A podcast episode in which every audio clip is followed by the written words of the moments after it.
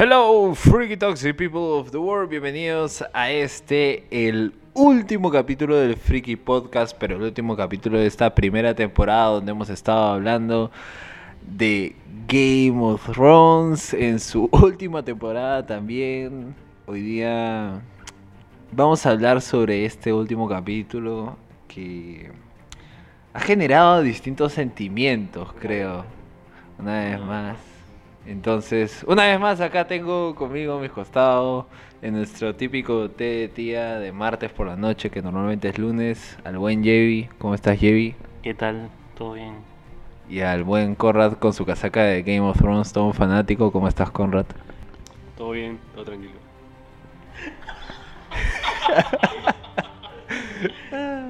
Solo nosotros sabemos por qué nos reímos.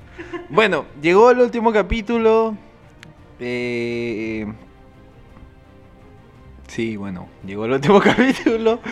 Y ya bueno, en general, creo que ha sido un capítulo consecuencia después de dos temporadas que fueron para abajo, ¿no?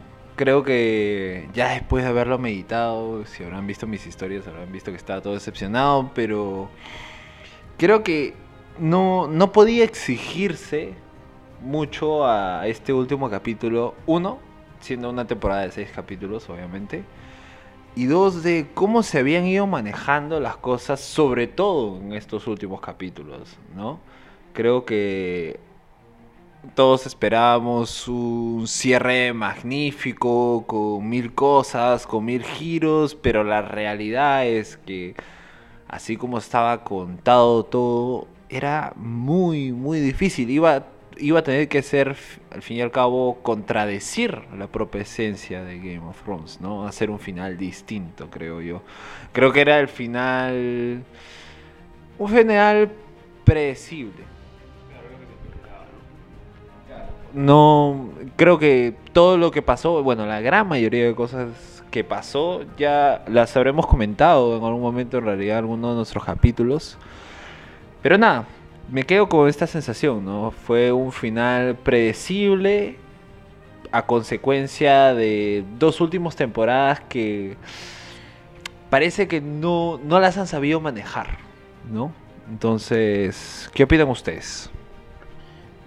Eh, yo tengo una sensación similar, ¿no? De... Creo que no, no me molesta o no me disgusta cómo termina la serie, pero sí me, me ha molestado un poco el cómo hemos llegado a este punto, ¿no? Siento que se ha apurado mucho la historia en, en estas últimas dos temporadas, ¿no? Cuando usualmente han sido temporadas de 10 capítulos, creo que se ha notado la falta de esos que son 7 capítulos, ocho, casi 8 capítulos, ¿no? Que faltan. Este, que faltaron, ¿no? Que pudieron haber dado mucho más contexto y mucho más fondo a, a lo que finalmente sucedió, ¿no? Eh, creo que el final un poco bajo no tampoco debería quitar de verdad lo, lo grande que ha sido el, el- el show, ¿no? O sea, creo que ha sido un fenómeno enorme Game of Thrones. Y si bien el final es un poco bajo para, para el estándar que venía teniendo, este, narrativamente, ¿no? Porque visualmente ha sido espectacular. Este, en términos de historia y en términos de personajes también.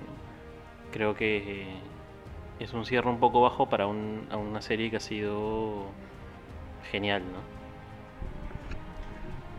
Yo pienso igual que Yevi, ¿no?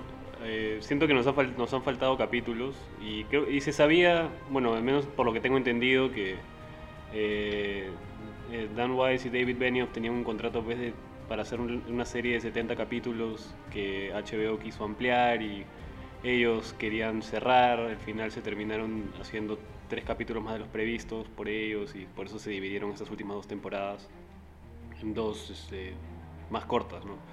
Y se, se notó definitivamente, como dijo Yevi. eh, sí, no me molesta terminar la serie con Bran en el trono, la verdad. no me molesta terminar la serie con Sansa, Reina del Norte, con Daenerys, eh, bueno, cayendo. Que dentro de todo creo que fue ese final agridulce que, que nos dieron, ¿no? Porque definitivamente había muchísima gente, muchísima, incluyéndome en algún momento, eh, que apoyaba la, la causa de Daenerys. ¿no? Yo siempre he sido un tipo de Jon Snow, la verdad. Este, pero definitivamente pues, era un- ha sido el, el golpe final que nos ha dado la serie, ¿no? La, la muerte de uno de los personajes, uno de los dos pe- personajes protagonistas, ¿no? Eh, pero a la vez sí se ha sentido la falta de estas escenas, sobre todo que teníamos antes, donde había muchísimo más diálogo entre los personajes, había muchísimo más contextualización de lo que estaba sucediendo, en donde se podía ahondar mucho más en el presente y a lo que se podía venir en el futuro eh, en la serie, ¿no? Por ejemplo, hemos tenido choques fuertes, creo yo, y creo que todo el mundo va a concordar en que la serie nos ha dado varios golpes en varias temporadas, tomando como ejemplo, por ejemplo, la, eh, la Red Wedding, cuando muere Rob Stark, es un golpe fuerte y se siente fuerte porque más allá del shock inicial, es algo que sí tenía pues un, contexto importante, ¿no? Tienes la traición de él a, a- Walder Frey, el saber que Walder Frey y algo que ya se, se veía venir es un pata al que le importa muy poco todo, aparte el personaje de Tywin que sabía manejar las cosas así no esté presente él eh, in situ, digamos, en, en, este, la boda roja. Pero en, este, en estas temporadas, en estas últimas temporadas, hemos perdido un poco de esos contextos porque justamente nos falta un poco más de, de tiempo para poder eh, ahondar en ellos, ¿no? Y es un, algo un poco contradictorio también, porque si, si bien nos ponemos a, a- nos quejamos ahora de que ha faltado tiempo, antes algo que criticábamos los fans en general es que teníamos muchos capítulos de relleno, como decían, en los que supuestamente no pasaba nada, pero en realidad se avanzaba, digamos, en, en la trama de los personajes. Y por eso a la vez no, no quiero tirarles todo el pato, digamos, a los escritores, porque es algo que nosotros también dentro de todo era algo de lo que nos quejábamos y que ahora nos volvemos a quejar, pero al contrario, ¿no? Como que nos ha faltado eso. Así que, como te digo, no me fastidia que la serie haya terminado así, pero definitivamente, eh, como ya veníamos también hablando en las últimas semanas, pues se ha sentido bastante apresurado, ¿no? Creo que creo que esta sensación parte de las expectativas que habían, ¿no? Este o sea, fueron casi dos años sin esperando esto, ¿no? Y todas las teorías, todas las ideas que teníamos, de las cuales creo que ninguna se cumplió, Muy pocas. o, o muy pocas en verdad, este, claro, te dejan con esa sensación de no fue lo que esperaba, ¿no? no fue lo que quería, o no fue como me lo imaginaba.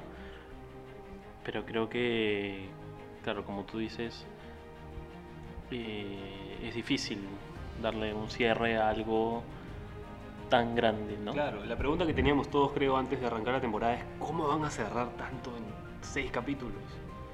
Y en la primera, como creo que conversamos en este, al final del primer capítulo, decíamos bacán, porque ya cerraron esto, ya cerraron esto, nos quedan estas, estas y estas tramas. Eh, que digamos que se fueron cerrando las menores y quedaban pues las, las más importantes. Pero empezaron a darse cambios un poco repentinos o giros que nadie tenía previstos, como la muerte de- del Night King tan pronta. Eh, Parecía que era sorpresa por el hecho de hacer sorpresa, ¿no? Claro, a veces se sentía así. Bueno, y, y ya, o sea, si ves en, re- en retrospectiva, no tanto lo del, lo del Night King, porque nunca lo superaré, pero todo el tema de, de, de Daenerys y ese cambio hacia la locura y todo, a, a mí me gusta el giro, de verdad me parece un giro muy bacán. Pero como es como dicen, ¿no? Eh, sí, hay cosas de donde... Claro, no es consecuente el, el resultado final con cómo venía el personaje. Claro, porque tenías a Daenerys que hace dos capítulos estaba peleando por, por los vivos y a dos capítulos después está quemando una ciudad entera llena de inocentes, ¿no? Y si bien sí hay, hay indicios, ¿no? Durante la serie en los que tú puedes decir, bueno, por aquí cuando quemó a, a los nobles en el Marine y cuando siempre su primera reacción era, ¿sabes qué? Los voy a quemar y todo. Eh, no fue pues un, desarrollo tan bueno como se hubiese dado, creo, si hubiésemos tenido un par de capítulos más, ¿no? Eh, y este último capítulo creo que arranca muy bien. Los primeros 20 minutos del, del capítulo a mí me parecieron geniales, porque mantuvieron un tono muy bacán, muy sombrío, en el que te aparece esta, esta imagen de Daenerys, aparte de la imagen visual de Daenerys parada al frente de Drogon con, la- con las alas de- del dragón y todo, o sea, ya te das cuenta pues que ella se ha convertido en el dragón que siempre, siempre fue en realidad. Eh, tienes toda esta trama, el final, digamos, de, de- del Tyrion Hand of the King cuando encuentra pues, a Cersei y a Jaime y, y renuncia al frente de toda la armada de Daenerys. Es, todo eso me pareció muy bacán.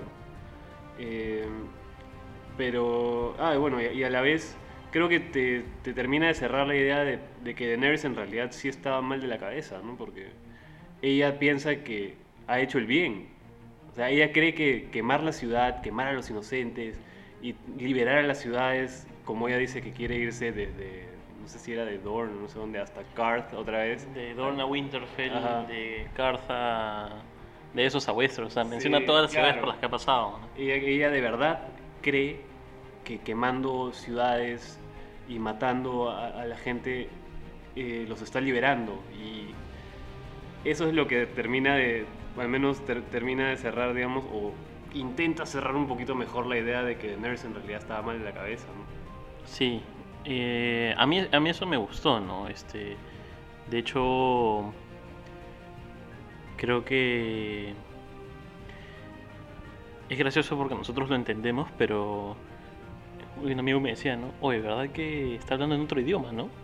Y Tyrion y Jon no tienen ni idea de lo que está hablando, ¿no? Yo creo que sí, Jon ni hablar. O sea, yo creo que por eso en esta escena que tienen Tyrion y Jon Snow después, Tyrion como que le dice, ¿no? O sea, Date cuenta. Claro, date cuenta de lo que acaba de decir, ¿no? O sea, eh, quiere quemar absolutamente todo. Claro, y, y con lo que tú decías, creo que la escena de Jon con Daenerys hacen un muy buen trabajo de demostrar eso, ¿no? De, por un lado, Daenerys como que querer todavía rescatar ese amor que había entre los dos.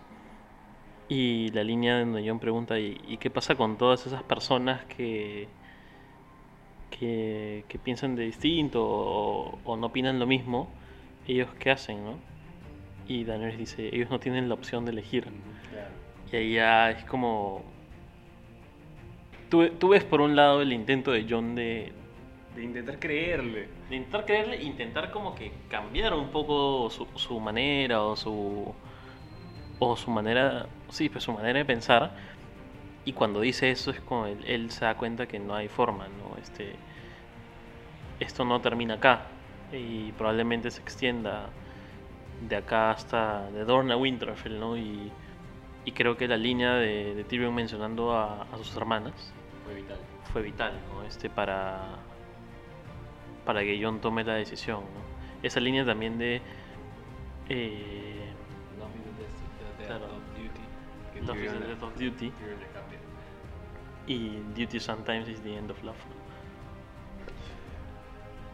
¿no? No sé si a ustedes les quedó esta sensación, justo que estamos hablando de la parte de la conversación de John con Daenerys, pero siento que la acción finalmente de John es una acción bajo presión. No es que en realidad él como que lo haya querido hacer o, o- o haya sido convencido. O sea, yo creo que en el fondo él sí quería seguir a Daenerys. Entonces... Es que hay un conflicto claramente, ¿no? Obviamente él la ama. No, claro, pero... Entonces, pero al mismo tiempo, es- es- es- creo que lo que nos frustraba era lo, lo nubilado que estaba Jon Snow por el amor que tenía por Daenerys. O sea, ya llegó un punto en el que era evidente que no solo porque él era el legítimo heredero del trono, sino porque era evidente que Daenerys no iba a ser una buena gobernadora, una buena reina. Entonces, este no, no sé, de hecho sí es un poco por presión de parte de Tyrion, pero creo que finalmente él es el que toma la decisión, ¿no? Él es el que decide ponerle fin a lo que probablemente hubiera sido la masacre más grande de la historia. ¿Sabes qué pasa? Que voy a reformular lo que está diciendo. Creo que eh, nu- nunca formularon específicamente una filosofía de John. Creo que el pensamiento de Daenerys es muy claro, el de Tyrion también. O sea, su punto de vista frente a la situación que hemos visto, ¿no? O sea, ya murieron los villanos, por así decirlo, y tienes a una nueva dictadora. Este, o sea, si yo te pregunto, ¿cuál es la posición de Sansa? Es clarísima, el norte no se va a arrodillar. La de Tyrion, que es, oye, los inocentes siempre están frente a todo, entonces no puedes matar inocentes. Y Daenerys, que es como que el que se arrodilla, se arrodilla, si no se arrodilla. Entonces, entre todo esto, el que yo no encontraba era cuál es el punto de John. O sea, qué es lo que él está defendiendo. Porque finalmente lo, lo entiendes. Cuando, se, cuando habla con ella es como que él, él tiene esta visión de la gente puede cambiar. Pero siento que nunca le hicieron ese desarrollo a él para que en verdad pueda sentir este dilema, por así decirlo, de visiones. Es que lo que pasa con John es que todos, mira, si te pones a pensar, la historia de John a lo largo de, toda la serie nunca ha tenido un objetivo claro, salvo obedecer. O sea, él se une a Night's Watch y le encargan cosas. Esta última, estas últimas dos temporadas, su acción era defender al, Al reino. al reino de los White Walkers. Entonces, cuando el Night King desaparece y ya se acaban los White Walkers, Tiene que cumplir la promesa que le hizo Jon, Daenerys. claro, Jon ya no tiene nada que hacer, digamos, salvo cumplir la palabra que le había dado a Daenerys, de decir, este, tú vas a ser mi reina, este, el ejército del norte está contigo, porque tú cumpliste conmigo. Pero claro, no es algo, no, no, no, o sea, nunca ves, sabes que Jon no quiere el trono, sabes que Jon ama a Daenerys, pero después no quiere estar con ella. Este. Claro, entonces tienes un, un personaje que terminó diluyéndose porque su acción terminó.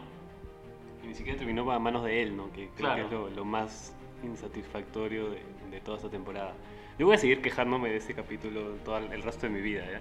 Pero es la verdad, o sea, Jon Snow, desde que supo la amenaza a los White Walkers, casi que tom- tomó la, la batuta para ser él quien se encargue de defender a los siete reinos, ahora seis, este, de esta amenaza. Fue así, eh, por algo trajo a los Wildings a través de, del, este, de Castle Black en la quinta temporada. Lo matan, revive, sigue con la misma idea. Él lo que quería, incluso después de que lo matan, era descansar, ¿no? En un momento le dice a Sansa que ya había peleado suficiente y, es algo que se refleja también en este, en este capítulo, porque a, John, si hay algo que te dice él mismo, creo, en varias ocasiones, es que él nunca le ha gustado pelear, nunca le ha gustado matar, ni por poder, ni, ni por nada. Eh, simplemente mantener su, su palabra y ser la persona más correcta. Era, él, digamos que era la, la imagen viva de, de Ned Stark. Estándar moral, ¿no? De la serie. Claro. Eh, y en este último capítulo, pues, él le dice a Tyrion como que la, la guerra ya se acabó, ¿no? Y Tyrion le dice, por eso te decía hace un ratito, cuando habla con Tyrion, eh, que Tyrion le dice, ¿has escuchado lo que ha dicho? Como, la guerra no ha terminado para nada, ella quiere conquistar absolutamente todo.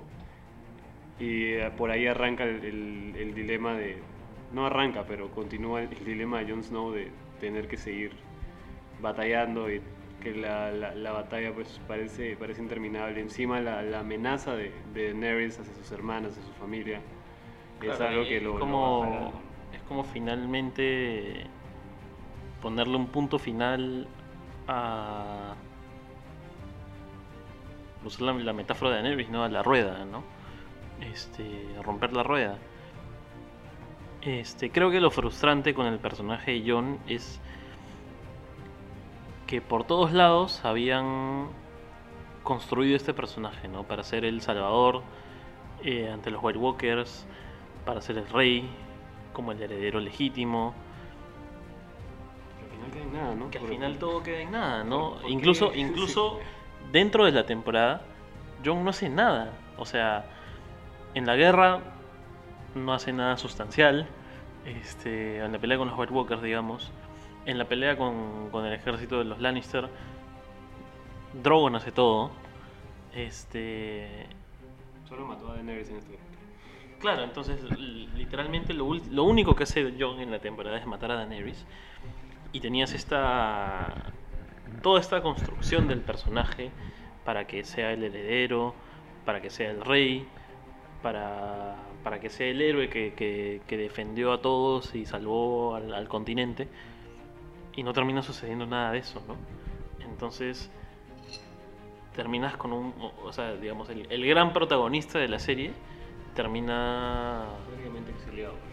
sí, pues, exiliado y diluido en, en nada, ¿no? En, en regresar al norte.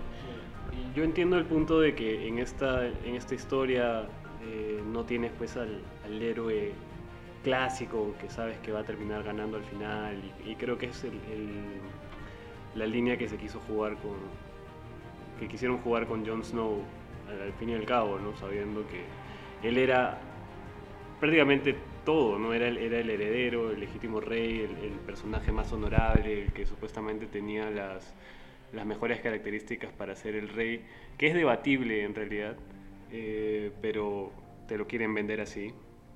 Eh, y que finalmente pues termine sí haciendo algo necesario, que era matar a Daenerys, y que últimamente pues como decía Javi era para salvar a, al- a la humanidad de esta bomba nuclear que, que termina siendo Daenerys, ¿no? Eh, pero sí te queda un cierto sinsabor sobre cómo se termina la historia de Jon Snow. Eh, más allá de que, como decía al inicio, no, no me termina de fastidiar que se vaya él a- al norte, porque creo que al fin y al cabo es lo que el personaje... Es donde, es donde pertenece, ¿no? Claro, es donde pertenece y donde él, creo yo, hubiese querido ir. Eh, porque dentro de todo, como decíamos, la, la vida de Jon Snow, el, el trabajo de Jon Snow dentro de toda la serie ha sido de obedecer y, y de tener que cumplir siempre con lo correcto, eh, lo necesario para que su familia esté a salvo, para que la, la gente en sí, cuando, se- cuando quiere encargarse de, de- de erradicar a los White Walkers, eh, para que todo el mundo esté a salvo, creo que lo que finalmente te dan a entender o, o se, se ve al fin de, de la serie es que Jon Snow al fin va a poder ser libre de hacer lo que quiera porque estando con los Wildlings pues no tiene ninguna no está bajo ningún régimen bajo ninguna obligación y va a poder descansar por fin después de todo lo que le ha pasado. Yo creo que, sumado a lo que les estaba diciendo, y concuerdo con lo que me están diciendo, yo creo que el problema, y rescato lo que comentaba antes, era que nunca se, ahora que me puedo pensar, nunca se terminó de formar el camino del héroe de Jon Snow. Tienes al protagonista de esta serie que nunca se terminó de formar. Claro, vemos que desde el inicio John tiene esta como que objetivo de librar al mundo de los White Walkers, pero y, claro, ahí yo veía lo que me parecía interesante es que él mismo entendía su filosofía que era este que si los humanos no estaban juntos no iban a poder parar a, a- a esta amenaza. Entonces él entendía, o sea, ahí veías una filosofía de paz este, ligada a la unión, ¿no? Digamos, ¿no? O sea, no, de nada sirve este tipo de guerras, ¿no? Y creo que el problema con Jon Snow es que no expandieron esa filosofía, ¿no? Si tú me decías que, o sea, su filosofía cambia o se molda con la de Daenerys, él entendiendo de que ella va a lograr la unión de todos los reinos, va a llegar la paz, o sea, porque va a unir a todos y de un momento se da cuenta de que, claro, esa unión se va a hacer a la fuerza y por medio de matanzas, ahí yo creo que sí creas un dilema en el personaje, de filosofías, por así decirlo. No sé si filosofía es la palabra correcta, ¿no? Pero claro, o sea, siento que para llegar a ese punto es como que tienes que analizar y todo eso, y eso en verdad te debieron haber mostrado en la serie, ¿no? Siento que el, el personaje de Jon Snow finalmente paga pato, en el sentido de que ya no es como que ya no es el rey, va, se fue, como- pero era porque como como tú como ustedes decían, o sea, muere el, el Night King y ya se- se- o sea, Jon Snow perdió propósito alguno, ¿no? Y, y su y su filosofía se vuelve tú eres mi reina.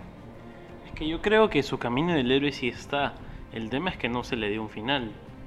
O sea, el final, el final era que él tenía que salvar a todos. Y él tenía que matar al Night King. Claro, el- el- e- esa historia estaba bien construida y estaba clarísima. O sea, Tienes hasta los momentos. tienes hasta los momentos de la caída, o sea, lo, lo matan. Lo matan por, por lo que él estaba defendiendo. Revive, este, une a los Wildlings y al, y al Night's Watch, cosa que no había sucedido en 2000 años. Y. O sea, ya está todo armado, ¿no? El tema es que justamente no le dan un final. Entonces el problema en realidad es, y como hablamos, ya, concuerdo. El problema creo que es que nunca se desarrolló la verdadera amenaza. O sea, el King, o sea, que se tenía planteado y debía ser el pata de la última batalla, muere de la forma, perdón a los fanáticos de Arya, más estúpida. O sea, es como que. Es, es tanto como. Yo lo veía tanto como. Si en Star Wars. Puta. mm, no sé. eh, un, Han- este, un Ewok hubiera matado a Darth Vader. Ya, no es tanto así. Es como No si tan- Han Solo hubiera matado a Darth Vader. no, pero Han Solo, ya. Es que es la historia de sí, Luke, pues. sí, Es ya. de Han Solo matando a Darth Vader, ya, sí. Pero que, hijo, que- Ya, Bran, ya. Bran, Bran. Bran, Bran matando. a- Ya, bueno, ya, como Han Solo. Pero te apuesto que Han Solo matando a Darth Vader todo el mundo lo hubiera encantado. Este. Bueno, a la gente le ha gustado lo de Arya, ¿no? Pero. Es que claro, hay muchos fanáticos. Claro, pero ya, imagínate que Darth Vader muere en la quinta película. ¿De qué, qué cuentas en la sexta? Como no- Como Snoke, claro. Nos estamos desviando un poco. Pero. Creo que. Que sí, pues, o sea. El, el tema está en que. Hay un. Es como. Hay un bache en, en su historia. Su final es que, bueno, termina exiliado en el norte donde él probablemente pertenezca con, Con Ghost. con Ghost. Este. Y, y sí, ¿no? Pero cómo llega ahí, Es- ese es el- creo que el, el gran problema de estas últimas dos temporadas, ¿no? Eh, con lo que hablabas antes un poco de, esta filosofía, yo creo que la filosofía sí estaba, ¿no? Y, y definitivamente él cree en Daenerys. O sea, eso está clarísimo, ¿no? Este, no... Él, por un momento, igual que Tyrion, creen que Daenerys es la, la, encargada a, a unir los reinos, es la encargada a... a- es como la, la mejor, la mejor candidata, ¿no? Desconociendo que Jon en ese momento era el, el verdadero heredero, ¿no? Que incluso yo también, como Conrad dice, discuto si él hubiera sido el, mejor candidato para ser el rey, ¿no? Este... Entonces, tampoco, tampoco es como si nu- nunca hubiera existido como que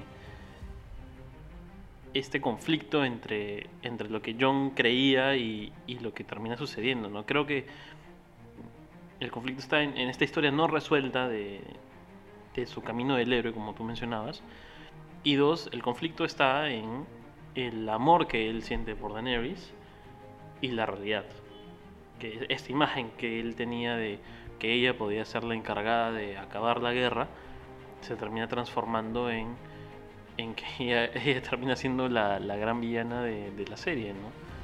Que es, es frustrante porque, digamos, has, has trabajado por desde el inicio de la serie en realidad esta noción de que hay estos, estos monstruos, estas criaturas que van a tomar el mundo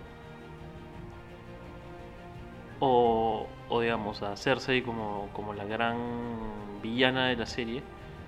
Y son. Son como. Ah, ya, no es Night King, es Cersei. Ah, no es Cersei, entonces termina siendo Daenerys, ¿no? Que, cuestión de cambios de dos capítulos por Claro. ¿no? Que, que si. Que si, digamos, hubieras tenido el tiempo para desarrollar eso, hubiera sido interesante, ¿no? Pero lo han hecho en dos capítulos, ¿no? Y. Y es, eso creo que es lo, lo frustrante. O sea, dentro de todo creo que la, la- la metáfora a la que se quisieron aferrar es que eh, el mal mayor eran realmente lo- los humanos y no tanto los... O el estos- poder, en realidad. ¿no? Creo que esa imagen de Drogon derritiendo el trono Es muy simbólica. es sí. bien simbólico, ¿no? Sí, te das cuenta, bueno, yo escuché bastantes críticas de como que lo que pasó por la cabeza de Drogon en ese mom- momento para no quemar a Jon Snow y quemar el trono, porque creo que el- el- la idea... ¿Lo hubiera quemado a Jon Snow? ¿Hubiera muerto quemado? Sí, yo creo que sí, porque en la primera temporada Jon se quema cuando, cuando va a salvar a, a Ewer Mormont de- del primer White que ve, agarra una caldera hirviendo y Jon se quema la mano. Eh, no es... Lo que pasa también es que, eh, y acá Jamie me va, me va a poder ayudar en eso, todo el tema de que los Targaryen son inmunes al fuego y qué sé yo, en la serie es bastante exagerado, ¿no? En los libros creo que Daenerys no se quema esa vez con los dragones, pero más allá de eso no es que la chica sea pues totalmente inmune al fuego. Hay varios Targaryen que han muerto por fuego también antes, no es que sea pues O sea, Viserys, ¿no? Sí, sí, Viserys, el primer ejemplo, y otros en la antigüedad también. Es, es algo que, eh, bueno, son licencias que se ha tomado la serie para poder eh, poner a Daenerys pues, como esta figura casi sobrenatural también.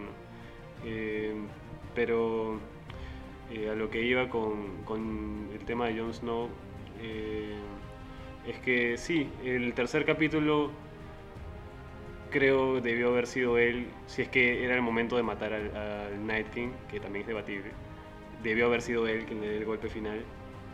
Eh, por más que ah, también los, los escritores te digan ahora de que su idea era no darle el, el- el golpe final a Jon Snow porque era muy predecible, qué sé yo, pero una vez más voy al, al tema que hablé hace unas, unas- semanas, es, es un punto de ser un poco consecuentes con lo que has venido contando. Claro, o sea, el- no está mal ser predecible, porque por algo has llegado a ese punto, ¿no? Este, algo has construido, armas has construido a este personaje por seis temporadas, siete temporadas, para llegar a este punto. Y puede triunfar, puede ser derrotado, pero él es el que tiene que enfrentar, digamos, esta amenaza a la cual él se ha enfrentado más que nadie por las últimas tres temporadas, ¿no? Y algo que también quería mencionar es que al fin y al cabo Jon Snow es, el, el- es un personaje muy, muy trágico. ¿no? Yo creo que dentro de, de su camino como héroe también ha sido el de tomar decisiones eh, muy fuertes. Finalmente lo pierde todo, ¿no? Y creo que, que esa línea que le dice Tyrion resume un poco su vida, ¿no? Este, por, por el deber perdió a su familia, digamos, al inicio al irse a Night's Watch. Por el deber pierde a su primera amada. Por el deber este, termina perdiendo hasta su libertad. Es un poco, si te das cuenta, también la historia de, los Stark en general, ¿no? O sea, ellos van por el lado del deber más que por el lado del amor. Eh, bueno, más allá de lo que pasaba con Sansa y Joffrey al inicio, que era algo un poco enfermizo en realidad, tienes el caso de Arya, que decide no estar con Gendry para seguir pues cumpliendo lo, bueno, en un inicio su, su lista de, de personas a matar, que al final la, la termina dejando por irse a conocer, pues, hay gente que dice que Arya va a seguir los caminos de Cristóbal Colón, Va a venir a Perú. va a ir a Perú. Va a venir a la Comic Con. pero bueno, eh, al igual que, que Bran, que bueno, ya cuando, prácticamente en el primer capítulo, cuando pierde la, la oportunidad de, de ser lo que él siempre quiso ser, que era ser un caballero, eh, le llega el deber de ser el nuevo Three-Eyed Raven y finalmente el Lo cual es- rey de Westeros. Lo cual es frustrante, ¿no? Porque por un lado, eso- hablando del personaje de Bran, o sea, este personaje no hizo nada ya sabiendo lo que iba a suceder, ¿no? Que, que queda, es- que queda claro porque, digamos, cuando él le dice, bueno, por algo estoy acá, da la sensación de que él ya sabía que iba a suceder todo lo que sucedió con el Night King. Por algo le da la daga a Arya. Este, Pero es un poco debatible eso, porque él, él te dice, y el Three Raven le dice él, que él ve fragmentos del futuro, no es que tenga las, las, o sea, las escenas exactas y completas. Él tiene la visión, él sí eh, tuvo la, la visión de ver, al- dragón, de ¿no? ver al dragón encima de King's Landing, eso sí estaba claro. Eh, pero, por- o sea, más allá, para dejar de terminar, es, es debatible, ¿no? Si es que él en verdad sabía absolutamente todo lo que iba a ocurrir en el futuro. claro, pero creo que lo frustrante está en, Ah, en eso sí concuerdo, que él no hizo nada. en no, o sea, no creo que no darle un cierre a Bran en el sentido de qué es qué son estos poderes, qué significa que este su relación con el Night King Se esperaba muchísimo más de, de él esta temporada, creo. y claro, no es como eh, si hubiera estado ahí sentado siendo un mero espectador. Igual- y- Este, incluso leí un, por ahí un comentario que era que hubiera pasado si Bran moría el primer episodio, ¿no? El peso dramático que cargaba eso, ¿no? También. Y me pongo a pensar qué tanto, qué tanto en realidad se cambia la serie si Bran no está, ¿no?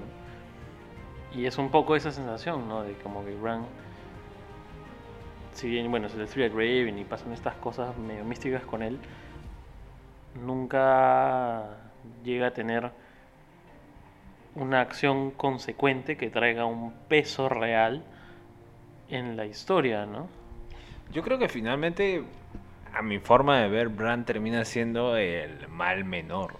O sea, te ha demostrado que en todo este juego de tronos eh, se mueve mucho lo que es la ambición. Y como él no tiene ambición y Tyrion, que es inteligente en eso, es como que él lo propone porque, o sea, finalmente al ser un ser no humano, porque Bran termina siendo eso, o sea, es, es casi no humano, no tiene ambiciones, entonces es como que, ah, bueno, claramente tendría que ser el que este tome las decisiones más o menos correctas porque no hay la ambición detrás que hemos visto que ha ligado a, a este ha sido consecuencia de todas las todas las acciones de toda la serie, ¿no? Claro ejemplo de, de ambición en, en esa misma escena es el pelotudo de Edmure, Edmure Tully. Ese, ese, con, bueno, al final, que al final le dan el cariño que merece Ghost.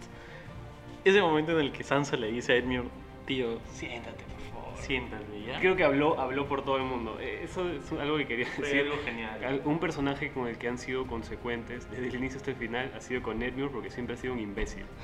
Este, o sea, tú lo, pero ponte a pensar, tú lo conoces a él en la segunda temporada cuando la caga, mandando gente de, de los Tully a supuestamente capturar a, a The Mountain, perdiendo un montón de terreno y perdiendo gente, haciéndole perder parte de su ejército a Rob Stark. Lo capturan en la Red Wedding después de su matrimonio. Este, lo vuelven a capturar en la sexta temporada. Ahora los Frey re- supuestamente recupera el castillo, eh, pero sigue siendo prisionero y no lo volvemos a ver hasta este momento, en el que de la nada quiere ser rey. ¿no? Entonces, Eh, Es espectacular. Y por favor, el intento bueno diría yo de Sam de instalar la república, La democracia.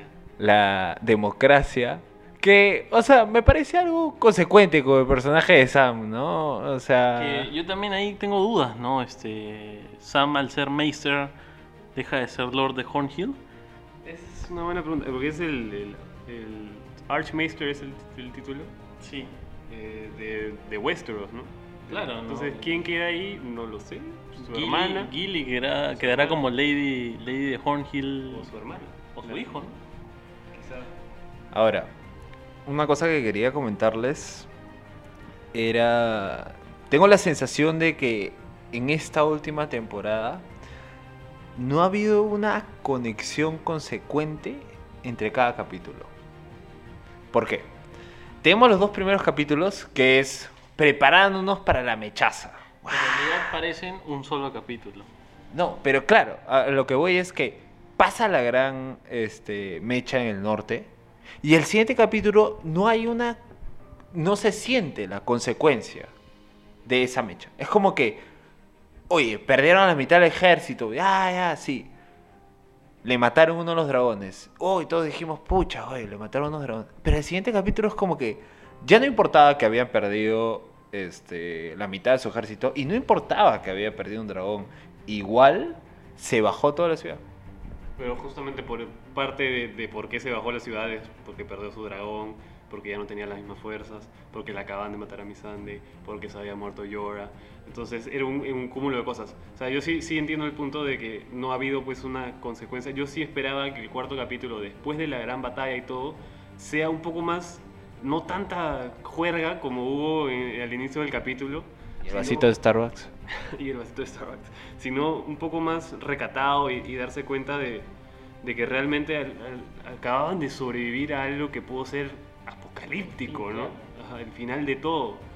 Eh, pero es- eso va de la mano con que hay que seguir moviendo la trama y te quedan tres capítulos nada más y sabiendo qué es lo que, o sea, bueno, ya viéndolo desde el punto de vista de cómo lo escribieron, sabías que todavía tenías que este, quemar todo King's Landing, tenías que matar a Cersei, tenías que matar a Daenerys, entonces tienes que, tienes que achicar tus, tus plotlines para simplemente hacerlo encajar en el tiempo que tienes.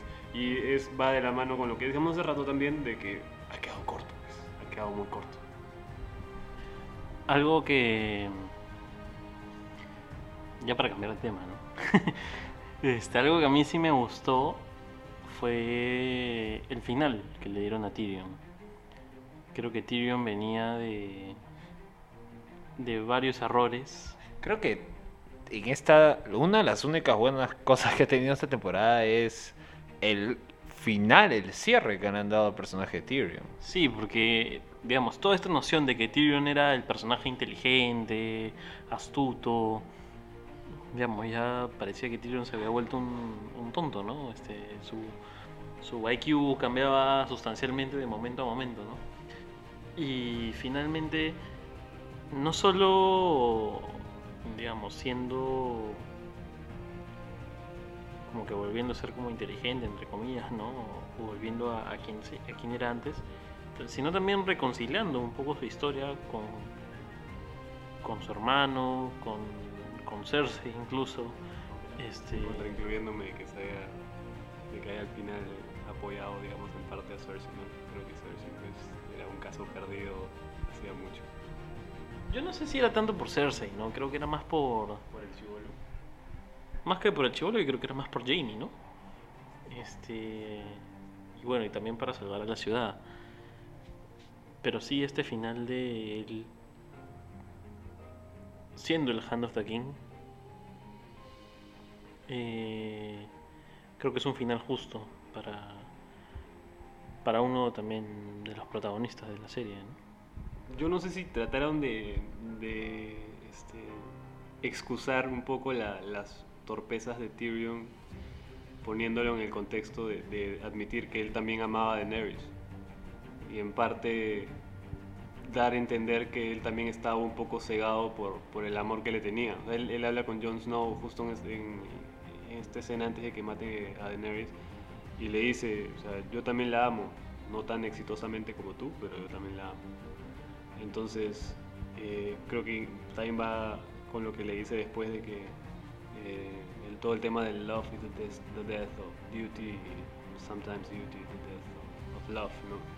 Entonces creo que simplemente Tyrion en ese punto también ya, ya se, se dio cuenta de que por amor quizá también mantuvo las esperanzas Y en, en cometió muchos Daenerys. errores Y también, cometió ¿no? muchos errores en el camino. Le costó la vida de sus dos hermanos de toda la ciudad.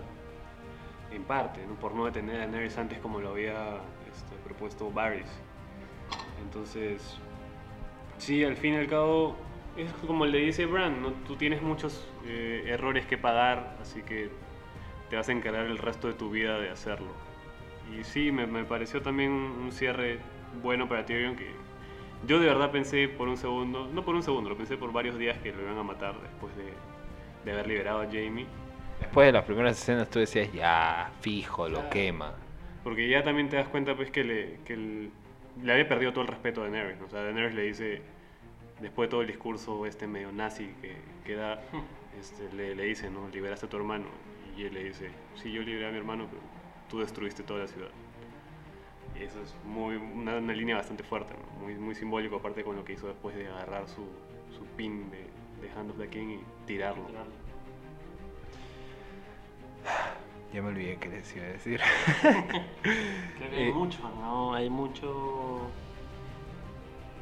¿Se dieron cuenta de que el símbolo de, de Bran es un Raven? O sea, Sí. en, en la- en las armaduras de, de Sir Brienne o Tarth y de Sir Podrick Payne tienen, Sir Podrick, por favor. tienen un, un Raven en la armadura, en el pecho. ¿Qué onda con esa escena? Fue larguísimamente innecesaria. La de cuando están todos en la mesa, pues. No, lo innecesario creo que fue Tyrion alargando las sillas, ¿no? Pero... pero... pero creo que creo que era un... Creo que era para dar cierre, ¿no? Decir, ya, Claro, volve- volvemos a la normalidad. Volvemos a- al, al inicio, realmente, ¿no? Mención rosa para mi amigo Bron, Que que consiguió lo que que consiguió lo que quiso.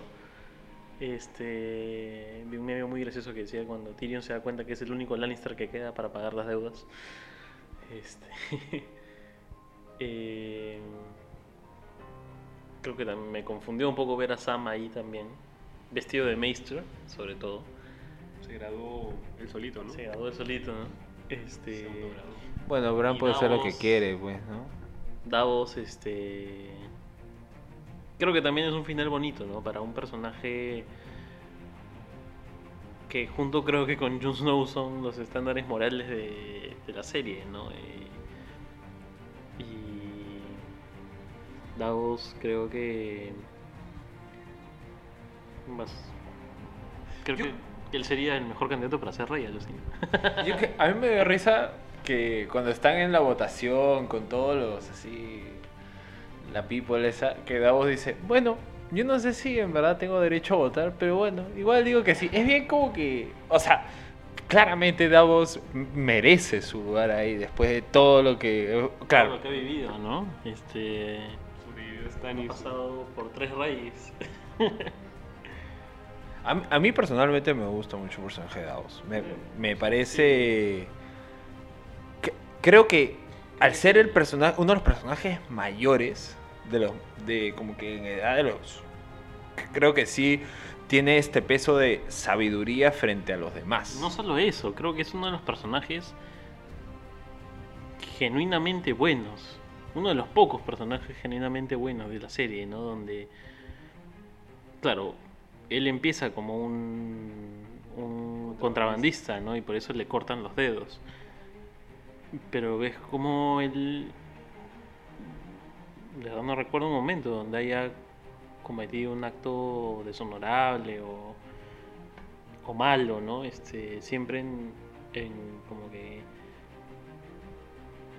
siendo como esta, esta luz de, de esperanza de que las cosas se pueden hacer bien, ¿no? Siempre abierto a ayudar al resto también, ¿no? Incluso cuando le piden cosas un poco extrañas. En el último capítulo, Tyrion le pide Un bote este, para un ir. bote para Jamie y Cersei y, y Davos lo, lo, lo- lo ayuda, ¿no?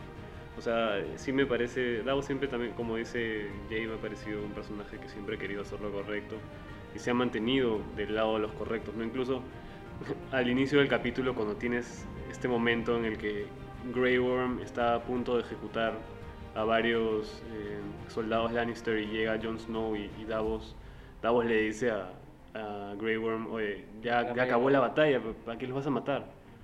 Eh, es alguien que nunca perdió la cabeza, nunca perdió el rumbo. Creo que ese es el punto fundamental de ese personaje. Claro, porque sí, él ha, él ha visto cosas también, ¿no? Él vio a, a Melisandre. Darle luz a esa sombra con, con la cara de, de Stannis que mata a Renly. O sea, es un tipo que ha pasado por mucho. Vio a, su- vio a su hijo morir en la batalla de Blackwater por, por Wildfire. Eh, le creyó a Stannis absolutamente todo, estuvo a su lado un montón de tiempo, se encariñó muchísimo con su hija, también sufrió la pérdida de ella, por eso es que le guardaba tanto rencor a Melisandre. eh, que se, vio también eh, cuando Melisandre llega a Winterfell en el tercer capítulo y todo. Pero es un personaje que nunca perdió el rumbo y yo, yo de verdad cuando lo vi sentado ahí en este Small Council nuevo, me, dio bastante gusto. Me parece un, buen cierre para, un personaje que creo re- realmente se merece un lugar ahí. Brian también, ¿no? Este, ya hablando un poco más eh, de, varios personajes, creo que es, es, es reconocer finalmente, creo que uno de los momentos más bonitos de la temporada, uno de los mejores momentos de la temporada ha sido cuando Jamie ordena a Brian como, como Knight, ¿no? Y, y que sea la- la primera mujer Kingsguard. Creo que es incluso la Lord Commander, ¿no? Creo que es Porque la Lord Podrick, Commander, ¿no? Podrick no va a estar por encima de ella, pues, ni hablar. Este es bacán, ¿no? Y bacán también ese momento de, en el que ella escribe, termina de escribir la historia de, de Jamie, ¿no? Eso, eso es un, un punto muy, muy bacán del capítulo porque no me hubiese gustado, y creo que a nadie en realidad, que la última escena que hubiésemos visto de Brienne siendo un personaje tan fuerte haya sido robándole a Jamie que, que no se vaya. Eh, y verla sobreponerse a, esto eh, y que el amor que, que ella sentía a Jamie era tan grande que decide pues eh, cerrar su historia dentro del Book of Brothers, que es algo que se vio en la cuarta temporada. Joffrey se burla de Jamie porque literalmente en el Book of Brothers, que es donde se escriben pues todos los, todas las grandes Hazañas. de, de los miembros del Kingsguard, lo que salía de Jamie Lannister es que había sido nombrado el Kingsguard con menor edad en toda la historia de Westeros y que este, mató a su rey, el, el Mad King. Eh, entonces, el cierre que le da eh, Brienne es muy importante para la historia de Jamie porque escribió que murió protegiendo su reino. Sí. Dos cosas. La primera es. ¿Qué onda con el cabello blanco que apareció al final del capítulo anterior? Nada que ver, un simple simbolismo. Yo pensé que iba a ser Bran que rescataba a Arya, pero no, ni siquiera volvió a aparecer. Todos- me da risa que en esta temporada todos hemos tenido expectativas de que Bran va a hacer algo. Mucha, Bran es el, que, el del caballo. No, Bran. ¿Sabes qué yo esperaba? Me hubiese gustado ver. Que ya es algo un poco de fanfiction ya. Pero me hubiese gustado que al final. Bran eh, entra Bran- o entre a Drogon o que este, Bran cuando se lo está llevando Podrick, en vez de hacer su warging normal, así con los ojos blancos, eh, abre los ojos azules y, y era como que el Night King. Pero es porque, yo, es porque yo nunca voy a superar que mataron al Night King. Es que yo creo que cuando muere el Night King ya también cerraba la historia de Bran. Sí, sí. Entonces era como que, ah, bueno, ya, ¿qué más le damos a Bran? Ya, pues que sea rey. Ya, y. los- Wow, qué poquito. Sí, ¿no?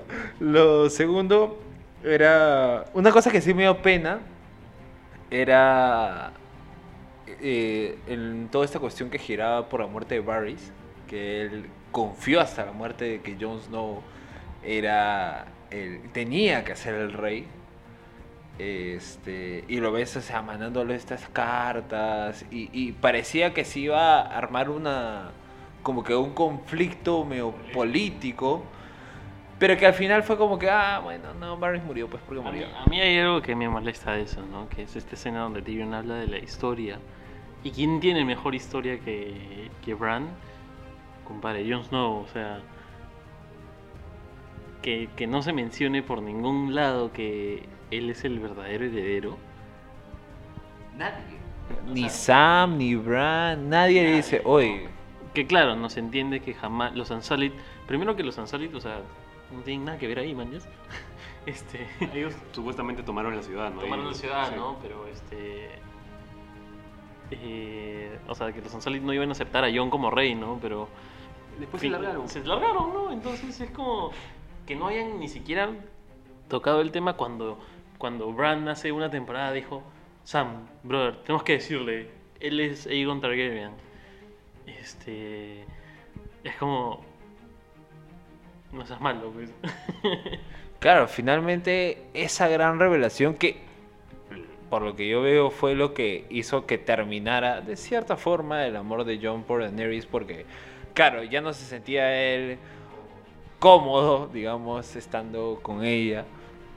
Este, pierde peso totalmente. Creo que fue un fue una sucesión de cosas que fueron perdiendo peso y y creo que finalmente eso es lo que hace que la gente en verdad no sé, lo que he leído le molesta este hecho de que Bran asume el trono sin haber hecho nada.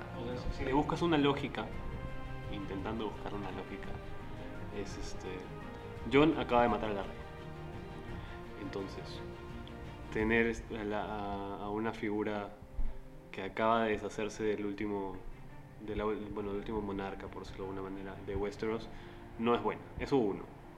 Eh, sobre todo, pues, sabiendo, por, ah, bueno, por, por más que la gente piense que Daenerys sea mala o buena, acaba de asesinar a su reina. Dos, John nunca iba a aceptar el trono. No, claro. Nunca lo iba a aceptar. Peor aún después de lo que hizo. Eh, y bueno, yo creo que eso, esos dos puntos, pensé que tenía un tercero, pero creo que me olvidé. Este, creo que esos dos puntos los escritores asumieron que los íbamos a dar por sobreentendidos para ponernos en esta escena eh, el hecho de que ni siquiera se mencione a, a Jon Snow ni, ni Bueno, su- creo que también parte de Tyrion, ¿no? Este. Creo que Tyrion más que nadie sabía. Es, es raro, ¿no? Porque Tyrion termina siendo alguien cercano a Jon, ¿no? Cuando es una relación que. que no parecía. Claro. Ahora, un detallito más es que creo que otro punto por el cual no eligen a Jon Snow, creo que este era mi tercer punto, es eh, lo- la, la hermana de Theon, Yara.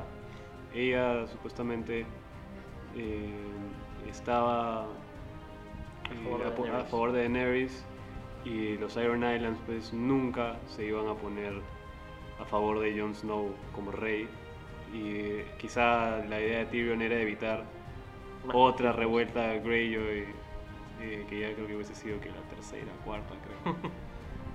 y aquí va mi otra duda con los Greyjoy y es que en la sexta temporada cuando Yara y Theon van a ver a Daenerys a Marine eh, parte del trato que hacen para que los Greyjoy apoyen a Daenerys es que Daenerys les iba a dar la independencia de los Iron Islands a ellos después de la guerra, después de que ella consiga los, los Seven Kingdoms. Y acá otra vez ese tema ni se tocó y encima Sansa le pide la independencia del norte a, a Bran y se la da y Yara no dice ninguna, no dice Nada. absolutamente nada, nadie se opone a eso. Entonces también es algo un poco extraño, ¿no? O sea, A sí- mí, a mí lo que me pareció gracioso fue. Claro, Tyrion propone a Bran, ¿no? Pero digamos, los que votan son sus dos hermanas, su primo, su tío, o bueno, el, el encargado, que casi su tío, ¿no? Este, el mejor amigo de, de su hermano, y ahí tienes ya el tres cuartos de los votos. Más, más eh, Wyman Royce, que también apoya a los Stark. Este. y ya, este, ¿quién queda, no? Eh, y Cerdavos, ¿no? Quedó el Martel, que ni, ni sabemos cómo se llama. El pata que se cagó de risa cuando, cuando, cuando Sam propone la democracia. Y Yara ahí- Greyjoy, y ¿no? Yara claro. Entonces, este. Claro, creo que ahí Tyrion jugó bien sus cartas. ¿Creen ustedes dos que sí se siente, ya habiendo terminado esta serie, la falta de consistencia en la historia después de que dejan de basarse en los libros? Eh, creo que sí, un poco.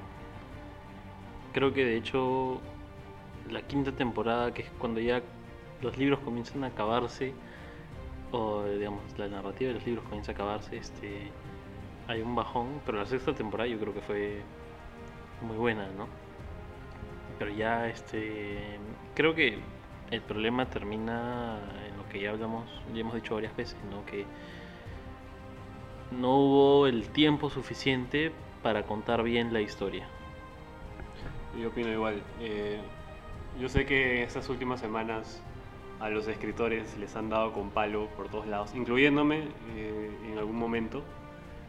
E incluso hay cosas que sí, pues, o sea, no, no, no concuerdo. Creo que ya, la, ya mencioné bastante qué es, cuál ha sido mi mayor problema esta temporada. No lo voy a volver a mencionar.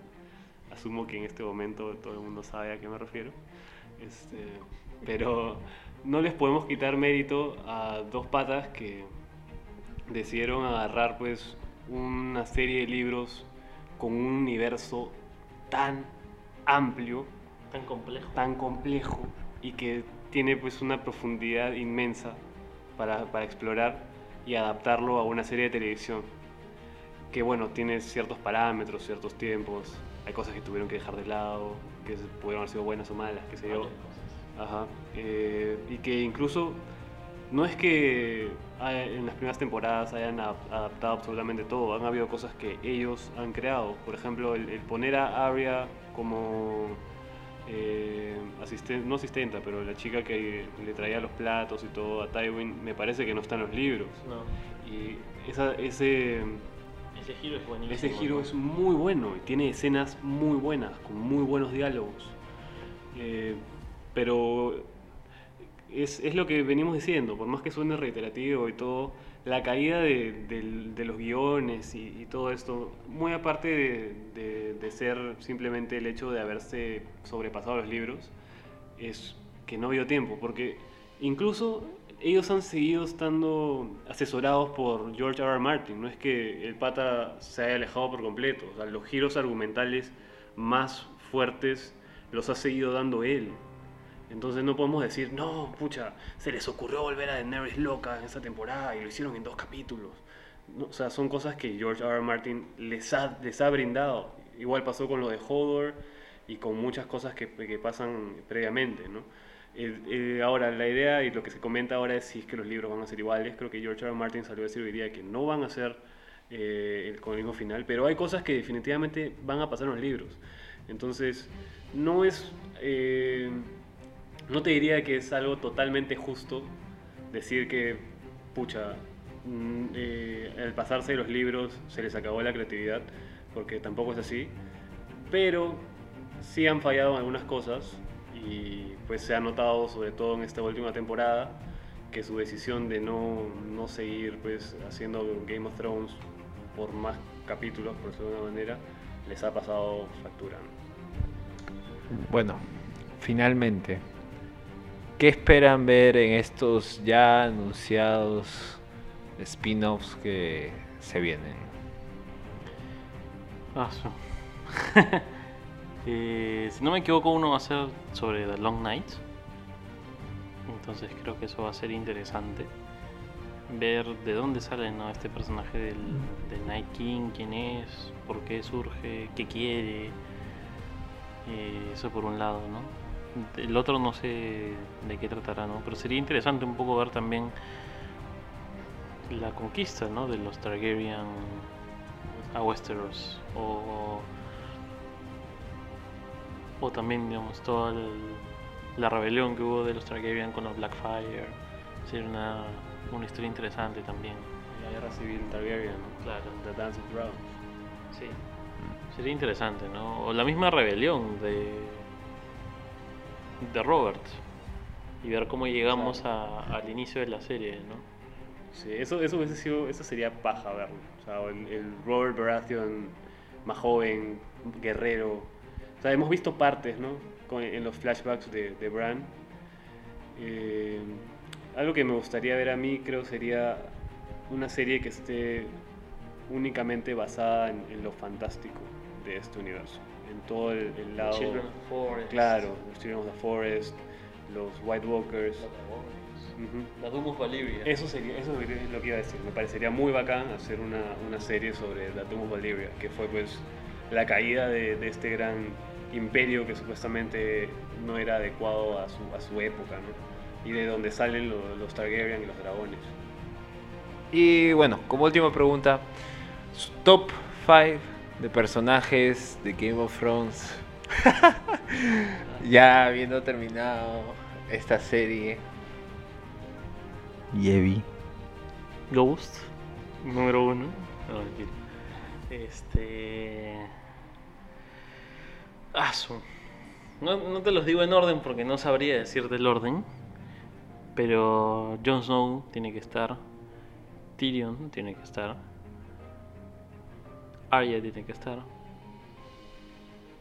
Eh, a pesar del final, para mí Jamie ha tenido el arco más más interesante a mi parecer, ¿no? el que más me ha gustado. Y creo que Sansa, Sansa también ha sido un personaje que empezó como esta niña ingreída, que te caía mal, que era desesperante, a pasar a ser esta mujer que que en base a todo su sufrimiento y a todas las cosas malas que vivió, aprendió, se empoderó este, y, Supo llegar a lo más y alto. supo llegar a lo más alto, ¿no? Y, y consiguiendo la independencia de, de, de su reino, ¿no? Del norte. Pero hay tantos personajes que, que es difícil elegir cinco, ¿no? Creo que menciono honrosa para ser Davos. Eh, a mí también me gustaba mucho el personaje de... eh, ¿Cómo se llama? Se me va el nombre. O sea, Ned Stark también, ¿no? Este, hay personajes que salen poquísimo, ¿no? Ned Stark sale En la primera temporada. nueve capítulos, ¿no? Igual que Oberyn Martell, ¿no? Oberyn Martell también un personaje que sale poco, pero también es genial. Littlefinger, que es un personaje que odiabas. Incluso Joffrey y Ramsay, que son los más odiados, es como que bien hicieron su papel de villanos, ¿no? Eh, creo que hay muchos, muchos personajes que rescatar. Pero me quedo con, con los cinco que te mencioné. Bueno, este, Debbie ha mencionado la mitad de los personajes de la serie. No, pero los cinco, los cinco son John, Tyrion, eh, Arya, Jamie y Sansa. Sí, bueno, es creo que eh, comparto prácticamente lo mismo que él, ¿no? Yo toda la serie he sido hincha y seguiré siendo súper hincha de Jon Snow. Eh, al igual que me parece que el desarrollo de Arya como esta niña, eh, de pasar a ser una niña casi, casi inocente, porque siempre tuvo la intención de ser una guerrera, a ser la asesina más mortal de todas, me parece un, un desarrollo muy chévere. Y igual que eh, todo el camino que pasó Jamie Lannister, que también, ¿no? O sea, tú arrancas viendo a Jamie como este personaje detestable, porque era, él lo dice al final también, que él ha sido y es una mala persona, que también es debatible al fin y al cabo, ¿no? Que eh, a, a raíz de perder su mano creo que empieza a darse cuenta realmente de, de qué se trata eh, la vida, por decirlo de alguna manera, y, y cuál es el verdad, cuáles son sus verdaderas, sus verdaderas intenciones y, y el mejor camino para él. Otro personaje que tuvo un arco muy bacán es Theon, definitivamente. Theon arranca siendo la mano derecha de Rob, lo traiciona, lo torturan, lo deshumanizan y termina siendo, claro, termina siendo un, un personaje importante en la batalla finalmente, ¿no? O sea, para proteger a Bran y morir de, de la forma más honorable posible. Eh, él siempre tuvo pues esta eh, esta disyuntiva entre ser un Greyjoy o, o ser un Stark. Y un momento que a mí me gustó muchísimo en, en- en la serie fue cuando John le dice que él no tiene que elegir, que es un Greyjoy y también es un Stark. Eh, de ahí, bueno, como decía Yevi, hay personajes que tienen pues una sola temporada y, y te, digamos que te, te, te hacen interesarte muchísimo por su historia, como, como lo fue Ned Stark, que creo que para todos es un, por lo menos está en el top 10. eh, el personaje pues, de, de Oberyn Martell. Olena Tyrell. Olena Tyrell, claro, casi no hablamos de Olena. Y Olena es uno de esos personajes que siempre tenía la, la última palabra, de alguna manera. Nadie mejor que Olena Tyrell para mandar a callar a alguien con un sustento totalmente creíble y convincente. Otro personaje chévere, Jaqen Hagar. Eh, todo el entrenamiento que le dio Arya en, en The, House of, en The House of Black and White, eh, todo el tema de los Faceless Man, que terminó no importando mucho, pero, Usaron el poder una vez. Ujú. pero que igual pues es, eh, fue, fue un desarrollo interesante que iba de la mano pues, con toda la historia de Arya. The Hound, Stannis. The Hound para mí va a ser uno de mis personajes favoritos, creo. Sí. Porque siempre fue un personaje que eh, lo movió la venganza, como él dice. ¿no? Él siempre supo dónde iba a terminar su vida y, y terminó bien, sobreponiéndose a sus miedos y enfrentándose, A Darth Vader. enfrentándose a la persona que le hizo más daño, creo yo, y el que, el, el que le crea todo este resentimiento frente al resto, ¿no? que, que era su hermano. Así podríamos hablar de cada No, uno, la que- verdad, no, sí. Un El, caldro. pro- el próximo capítulo va a ser hablando de todos los personajes de Game of Thrones. Bueno, mi. Creo que yo me quedaría. No siendo mis personajes favoritos. Pero creo que. No. Oye, casi. Con. O sea, pero que creo que como, como evolución me parece los más completos. Tyrion. Sansa. Yo no he sido Team Sansa. Yo he odiado a Sansa toda mi vida, pero me parece que como personaje ha sido el que un- ha tenido una de las evoluciones más claras. Jamie. Y bueno, obviamente Sir Davos, The Hound y Sam. Esos tres, dámelo siempre, toda mi vida. Oye, tengo una, una última pregunta. ¿A Sam le van a seguir dando carta libre para, para romper todos sus... Todos sus votos. Sí, todos sus votos, ¿no? Con Porque el- técnicamente sigue siendo de la Night's Watch. Ajá. Técnicamente es un Maester. Y técnicamente es Lord of Hornhill. Y, sí, exacto. Y tiene, bueno, imagino que Gilly va a ser su esposa y, y va a seguir teniendo hijos, ¿no? Entonces, que es parte de lo de romper la rueda y cambiar los estigmas. Bueno, Sam va a escribir toda esta historia, así que él puede hacer lo que quiera. comentario. Hemos visto el final del Señor de los Anillos, o sea. mm, No, no seas malo. Es el mismo final, o sea. Sam escribiendo el libro de todo lo que ha sucedido es como. Ah, no Fro- Frodo escribiendo, ¿no? Este, el final de toda la historia. realidad Sam, Sam. No, este, ay, ¿cómo se llama el amigo Frodo?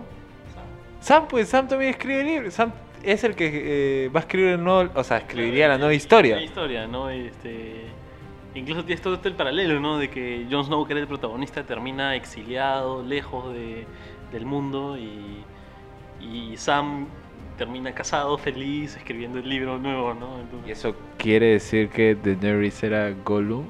¿Qué? no sé, pues, ¿no? O sea, si quieres hacer tu comparación. El, el Iron Throne siempre fue esta, este... ¿Cómo se llama?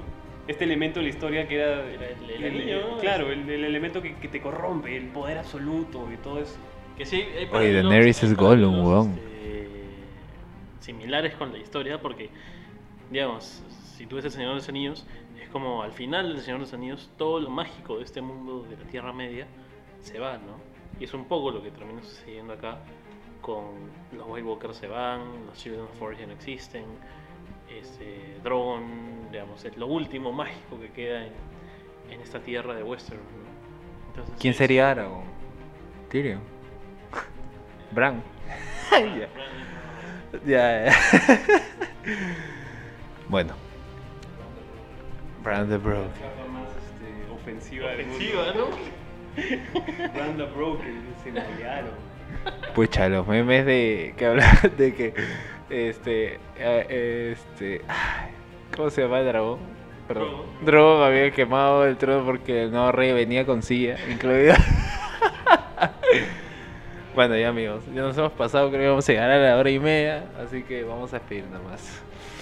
Bueno, muchas gracias a todos ustedes por escucharnos y acompañarnos en esta pequeña temporada introductoria del Freaky Podcast. Quiero agradecer especialmente al buen Jevi y al buen Conrad, conocedores de Westeros, así como los he nombrado, por acompañarnos todos estos días.